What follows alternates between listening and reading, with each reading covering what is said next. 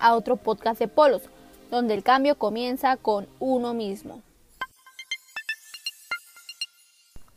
¿Alguna vez han escuchado el término de fast fashion o moda rápida?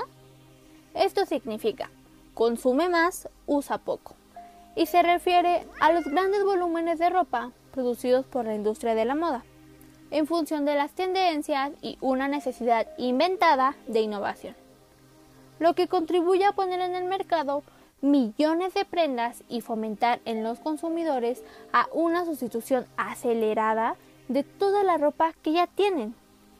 Provoca que se introduzcan al mercado muchas colecciones de ropa en tendencia durante lapsos breves. Así, se sigue este modelo de producción donde se fabrican prendas con materiales de muy baja calidad para asegurar un precio barato, por lo que incluso podríamos hablar de ropa prácticamente desechable. Además, su velocidad de manufactura repercute en su escasa durabilidad. Sabemos que nuestras acciones cotidianas tienen consecuencias ambientales en mayor o menor medida. Cada vez hay más iniciativas pensadas a favor del ambiente y sobre todo personas preocupadas por reducir su impacto diario, como toda la gente que escucha estos podcasts.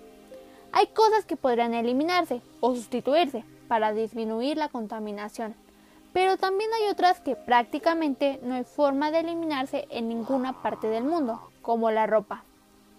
Es importante no elegir la fast fashion y mejor optar por marcas sustentables y locales, como la ropa de paca o segunda mano. Puedes encontrar ropa súper barata, desde los 5 pesos y en muy buenas condiciones. Además de que puedes reparar, reutilizar y renovar toda la ropa que ya tienes. Una realidad muy dura es que los trabajadores de los países donde se fabrican las prendas de fast fashion suelen trabajar de 14 a 16 horas diarias. Dime por favor si esto no es un abuso. Y todo para cumplir con los plazos que la fast fashion ha impuesto.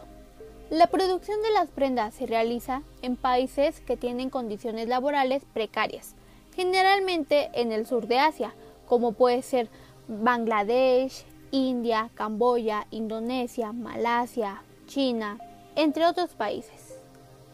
Las pésimas condiciones de trabajo, incluido un salario mísero, representan un problema ético y un claro ejemplo de explotación, así como un atento a los derechos humanos.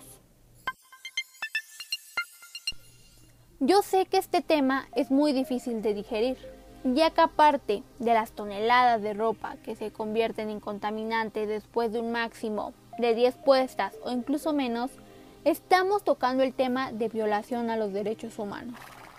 Por eso quiero hacer mucho énfasis en este tema, que debemos controlar la manera en que consumimos la ropa. ¿De verdad necesitamos esa prenda solo porque esté en descuento? La verdad que yo creo que no.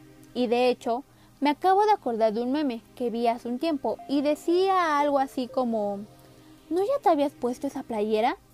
Sí, pero tengo lavadora. Ya sé que no da nada de risa como yo lo cuento, pero hay bastante realidad en este meme. No importa que uses mil ocho mil esa prenda, se lava y listo. No importa que se rompa, la coses y listo. Y ya así de plano no queda más remedio, pues le buscas un uso. Igual se convierte en un trapo, una bolsa, una cobija para tus mascotas o no sé, escribe en los comentarios cómo la reutilizarías. Para cerrar esta cápsula informativa del día de hoy, les dejo 30 segundos de tips para reducir el cambio climático.